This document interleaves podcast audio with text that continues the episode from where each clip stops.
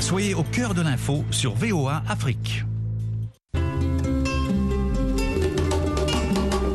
Foi et tradition, Vérité et doctrine le dialogue des religions. sur la voie de l'Amérique.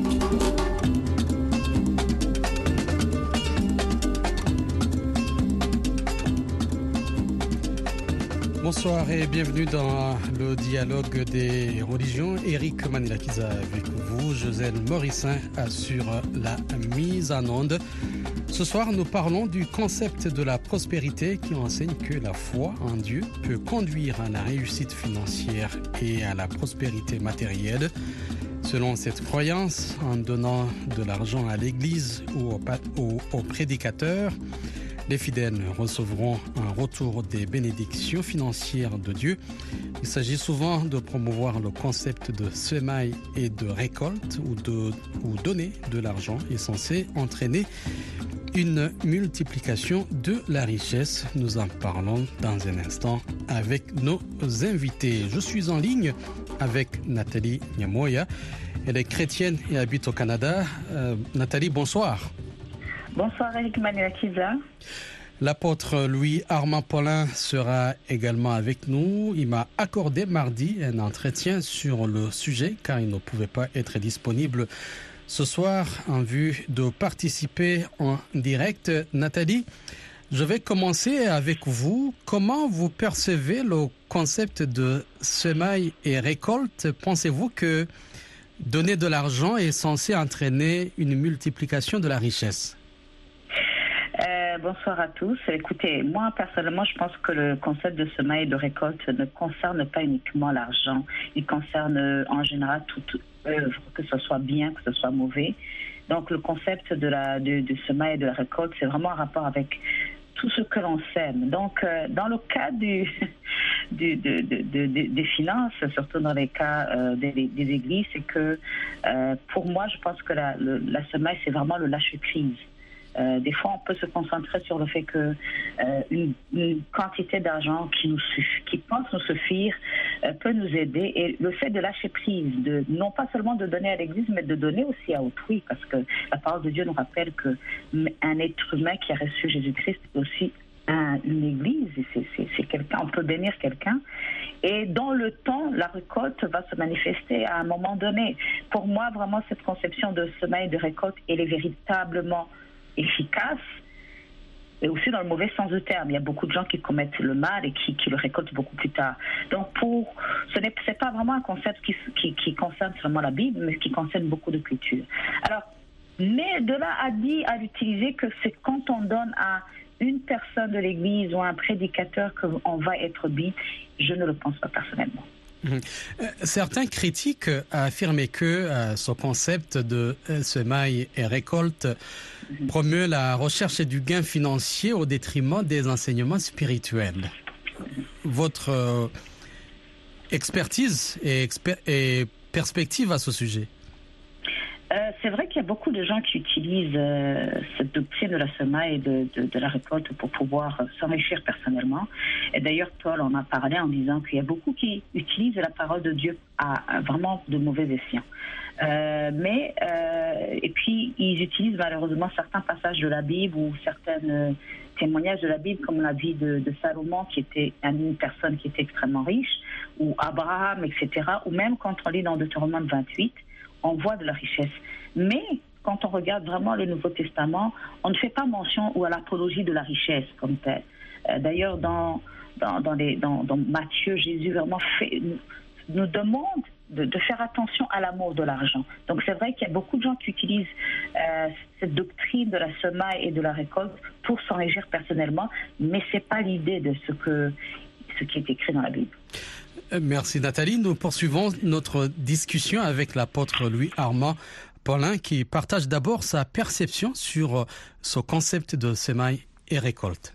Je suis content que, tu es intéressé à, ce sujet en particulier parce qu'on en voit tellement, il y a beaucoup de, de, notamment de, de leaders religieux qui en parlent.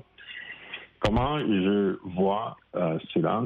En fait, c'est la Bible en parle. hein. La Bible, euh, c'est un livre euh, de, prospérité. Dieu commence d'abord avec la prospérité, hein, en bénissant euh, Adam et Ève dès le départ. Dieu ordonnait évidemment que Adam et Ève euh, prospèrent.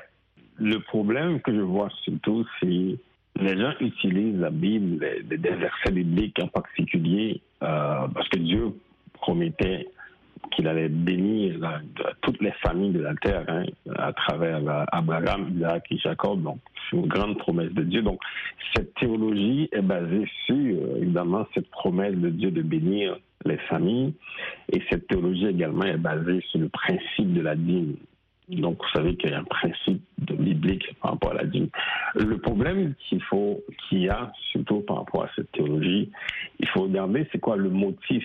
Les gens qui en parlent, qui utilisent beaucoup cette théologie, la théologie de la prospérité, il faut questionner c'est quoi le motif également, c'est quoi la finalité de cela. Alors, est-ce que c'est quoi ma perception par rapport à ça? C'est biblique, les gens peuvent euh, lire la Bible et appliquer la parole de Dieu. Mais le problème, comme je l'ai dit, c'est au niveau du motif et la finalité de cette euh, théologie.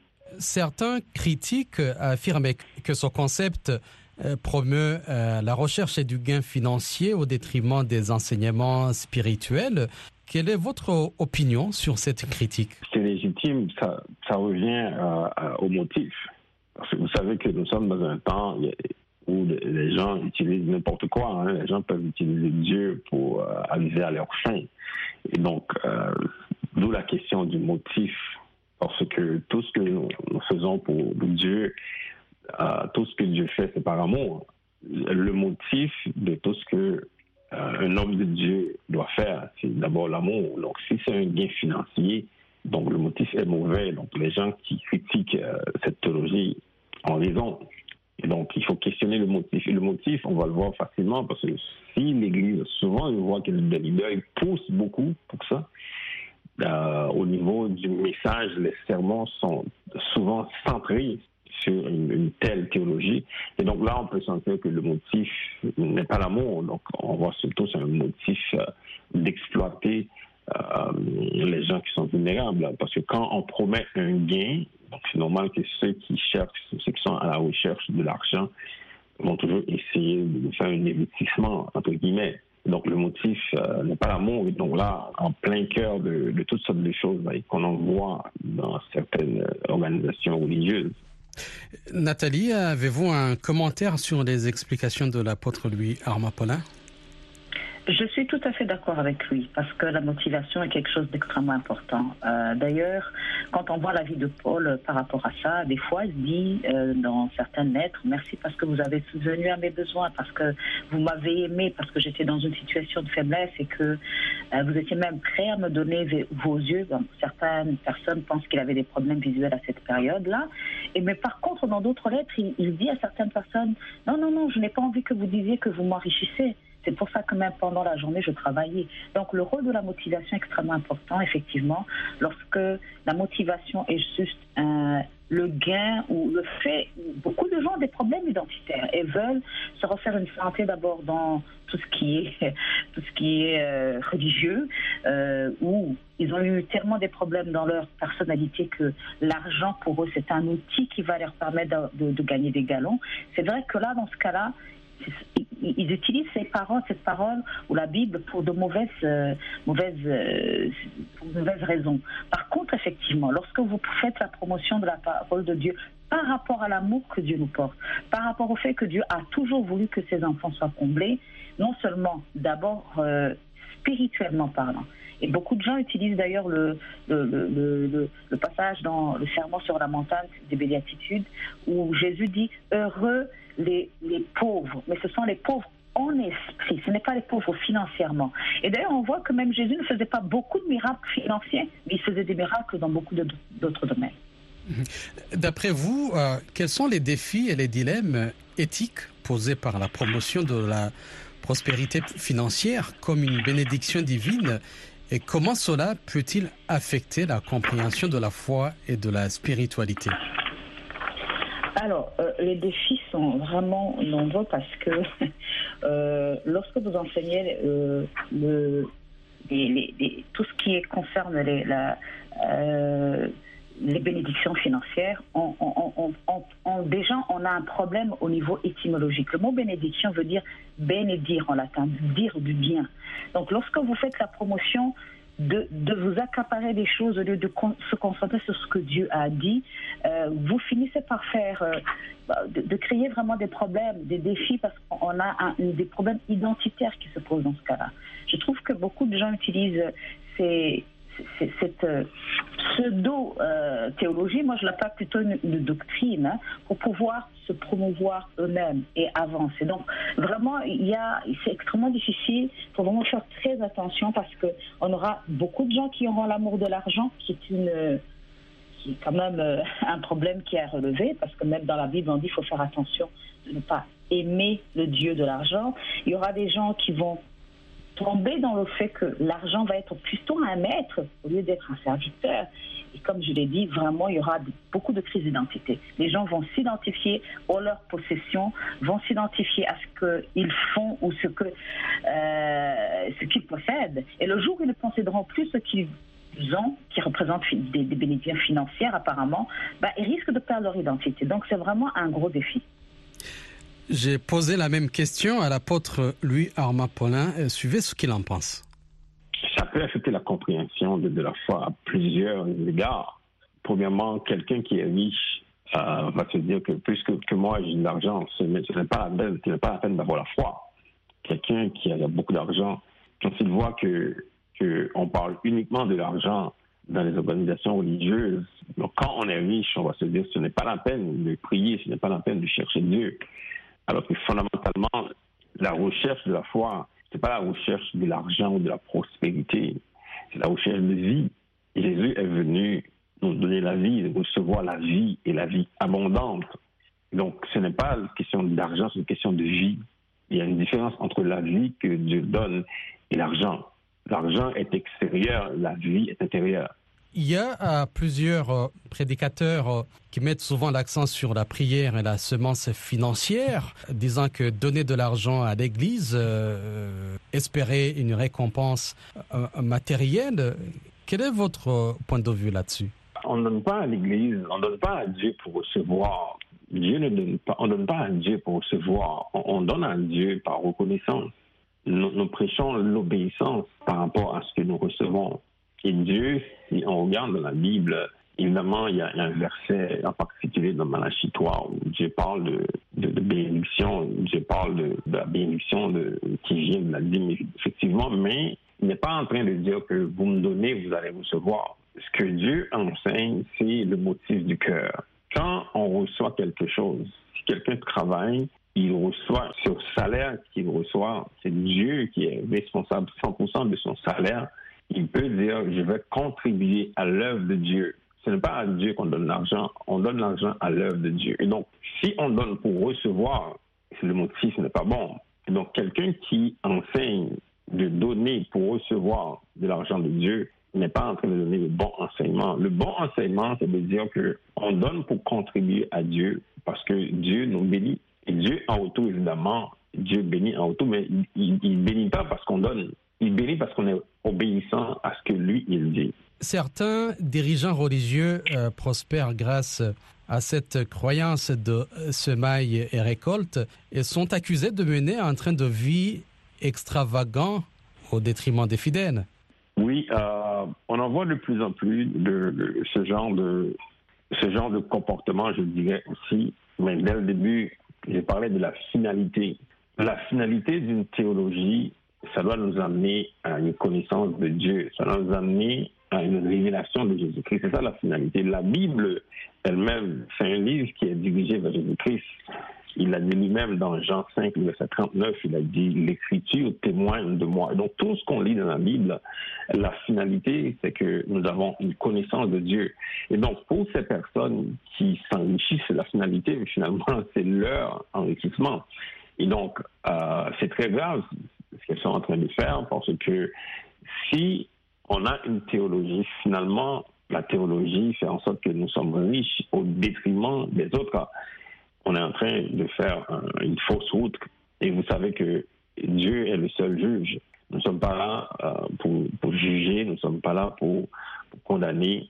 mais Dieu est, le seul juge de ceux qui sont en train d'agir, surtout qui sont, en train de, de prendre l'argent de certains pour La finalité n'est pas la gloire de Dieu, la finalité est finalement la gloire d'une seule personne, même pas d'une communauté.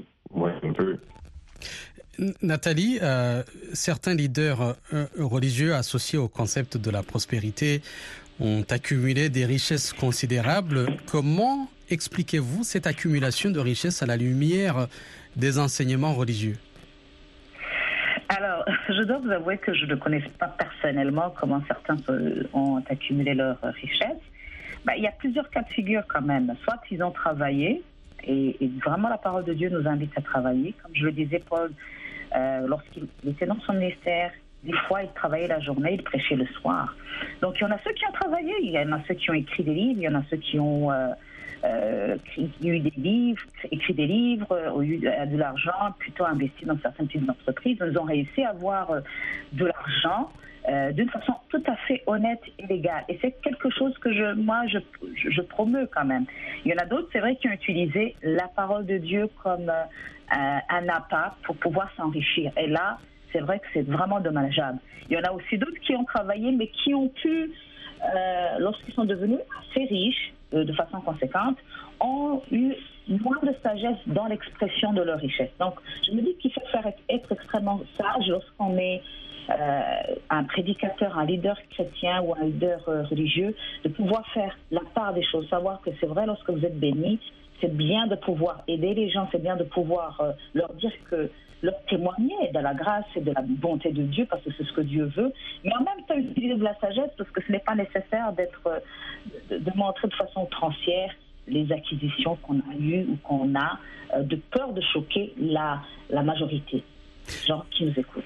Et, dans un contexte où, euh, justement, où on voit des leaders euh, religieux qui utilisent ce concept pour s'enrichir, comment cela peut-il affecter la compréhension de la foi et de la spiritualité. Bah oui, ça affecte malheureusement négativement parce que les gens vont associer le fait que Dieu est avec nous parce que nous sommes riches. Et je, suis tout à fait d'accord avec euh, l'apôtre Armand qui vient de mentionner que la motivation est quelque chose d'extrêmement important si nous sommes motivés de rechercher Dieu parce qu'il va nous bénir financièrement et quelque part pour nous venger de notre, de notre passé de, de pauvre, alors là, on va vouloir montrer aux gens qu'on s'en est sorti grâce à Dieu. Dieu ne va pas régler les comptes comme ça, ça, ne se passera pas comme ça. Donc on aura une image biaisée de ce Dieu-là. Et malheureusement, euh, lorsqu'on prie ou qu'on cherche Dieu dans cette euh, dimension-là, on est, on est très frustré euh, financièrement parlant. Donc c'est vrai que ça va nous empêcher de connaître Dieu pleinement. C'est un aimant et au travers de sa parole, il va pourvoir. Et l'une des provisions est une provision financière. Mhm. L'apôtre Louis Armand Paulin parle justement de l'impact sur la vie des croyants et sur la manière dont ils perçoivent leur relation avec Dieu. Je vous invite de le suivre. L'impact est majeur. L'impact est majeur parce que le focus va être sur la recherche de quelque, de quelque chose d'autre qui n'est pas Dieu. On va à l'église, on va prier parce qu'on cherche quelque chose. On cherche euh, l'argent. Le focus n'est pas sur Dieu. Parce que le commandement même, quand on demandait à Jésus, c'est quoi le plus important commandement? C'est d'aimer Dieu. On, cherche Dieu parce qu'on l'aime, parce qu'on veut le connaître. Donc, les, personnes qui vont passer leur temps à, chercher de l'argent, la recherche constante de l'argent, elles vont passer complètement tout droit. Elles, vont rater complètement le but. Et donc, euh, littéralement, ces gens-là vont perdre leur temps et peut-être leur destinée également parce que le focus n'est pas Dieu, c'est quelque chose d'autre. En fin de compte, euh, quel message souhaiteriez-vous transmettre aux croyants? Le message que, que j'aimerais euh, transmettre aux croyants, c'est vraiment une, excellente, question par rapport à, à ce sujet. Jésus, si vous lisez dans Jean 10, verset 10, Jésus dit que lui-même, il est venu afin que ses brebis, afin que les croyants aient la vie et qu'elle l'ait en abondance, que les brebis, elles aient la vie en abondance. Donc, ce n'est pas la vie abondante. Personnellement, je l'ai découvert par grâce de Dieu, parce que moi, j'ai vécu pendant des années dans la pauvreté. Maintenant, je vis dans un pays qui est riche, donc je connais les deux versions euh, la vie de pauvre et de la vie de riche. La vie abondante, c'est pas une vie qui est pauvre, ce n'est pas une vie qui est riche, c'est une vie nouvelle. Et donc, moi, le message que peut-être je pourrais transmettre aux croyants, c'est de chercher la vie abondante en Jésus-Christ. Cette vie-là, elle est beaucoup plus puissante qu'une vie de pauvre, qu'une vie de riche. C'est la vie que Jésus donne. C'est la vie que Jésus-Christ a promise à ceux qui le cherchent, à ceux qui l'aiment. Et c'est la vie que moi je suis en train de vivre. C'est une vie glorieuse. C'est la vie abondante. C'est la vie de l'esprit. Vous savez que la vie de l'esprit est beaucoup plus puissante. C'est la meilleure version de la vie. C'est une vie qui est totalement remplie de la présence de Dieu. On, cherche Dieu, on vit dans sa présence. Et c'est ça que les chrétiens doivent, chercher à tous les jours. Moi, j'étais chrétien, euh, je, suis né à l'église, je ne connaissais pas cette vie abondante. C'est très tard dans ma vie, je dirais en 2016, que le Seigneur m'a révélé la vie abondante. Et depuis lors, je vis cette vie et je vois la différence. Et donc, c'est ça que je dirais, de chercher cette vie abondante dans la prière, dans la lecture de la parole de Dieu, et également en ayant des relations, évidemment, avec, avec, des personnes authentiques, des gens qui ont des témoignages puissants de Jésus-Christ, qui peuvent les aider, évidemment, à avoir cette vie abondante. Apôtre euh, Louis Armapolin, merci beaucoup pour votre contribution dans ce dialogue des religions. Merci mon frère. J'espère euh, encore une fois t'entendre plus souvent là parce que j'aime beaucoup l'émission et je prie vraiment que que les personnes qui écoutent euh, l'émission puissent continuer à te supporter à supporter la radio. Bonne journée mon frère. Merci beaucoup. Bonne journée. Nathalie, euh, il nous reste quelques minutes avant la fin de cette émission. Un message à ceux qui nous écoutent euh, je partais pratiquement dans la même direction que l'apôtre Armand euh, qui vient de parler. il faut vraiment savoir que lorsque Dieu nous, veut nous combler, il veut nous combler dans tous les domaines de notre vie. D'abord au niveau spirituel pour qu'on puisse renaître, au niveau de notre âme parce que notre âme a, a souvent été affligée. Et peu importe nos afflictions, euh, l'argent ne peut pas combler notre cœur, notre âme. C'est impossible que les finances puissent venir combler ce dont nous avons réellement besoin. Et bien sûr, il va aussi combler notre vie euh, matérielle, que ce soit physique, lorsqu'on est malade, lorsqu'on a des problèmes financiers. Et donc, le focus ne devrait pas être sur ce que Dieu nous donne, mais sur ce que Dieu est. Parce qu'il s'est même défini je suis. Donc ça, je pense que c'est quelque chose d'extrêmement important. Et lorsqu'on comprendra que nous bénissons les autres, nous donnons à, des églises, à des personnes, à des gens, parce que nous avons compris que nous avons été bénis, ça va nous libérer. Et je me dis que ce sera même une clé qui va nous séparer euh, de nos mauvaises relations, disons même toxiques, que nous avons avec certains leaders religieux dans les églises. Et on sera capable d'être libre, de donner librement selon ce que notre cœur euh, dispose. Un artiste ivoirien a dit qu'il il n'aime pas l'argent, mais depuis qu'il en a, il n'a plus de problème. Donc, euh, tout le monde veut avoir les moyens pour régler ses problèmes, n'est-ce pas, Nathalie, en quelques secondes? L'argent règle certains problèmes, mais ne règle pas tous les problèmes. Et, le problème que les gens ne comprennent pas, c'est que quand on a beaucoup d'argent, on a un autre souci, celui de gérer l'argent et de vouloir le garder. Parce qu'on s'est souvent identifié au fait que si on a de l'argent, on va être hors de hors d'atteinte, alors que ça n'a rien à voir. Et les économistes disent que c'est un besoin infini. Euh, quand on en a, on veut toujours. Euh, exactement, exactement. C'est pour ça que notre cœur qui est insatiable ne peut être comblé que par Dieu. C'est pour ça que l'argent est un excellent serviteur, mais c'est un horrible maître. C'est pour ça que les gens qui veulent faire la promotion de l'argent dans les églises et qui attirent les personnes parce qu'ils sont pauvres, c'est vraiment une certaine arnaque, entre guillemets, spirituelle. Merci Nathalie. Le concept de la prospérité suscite donc un débat continu au sein de la communauté religieuse et au-delà, certains considérant ces enseignements comme une source d'inspiration, tandis que d'autres la critiquent pour son accent excessif sur la richesse matérielle et ses pratiques financières controversées. Merci à vous tous qui avez suivi le dialogue des religions. Un grand merci à vous, chères auditrices et auditeurs, de nous avoir suivis. Eric Manilakis a été avec vous. Joselle Morisset assure la mise en onde. Excellente soirée à vous tous et à très bientôt.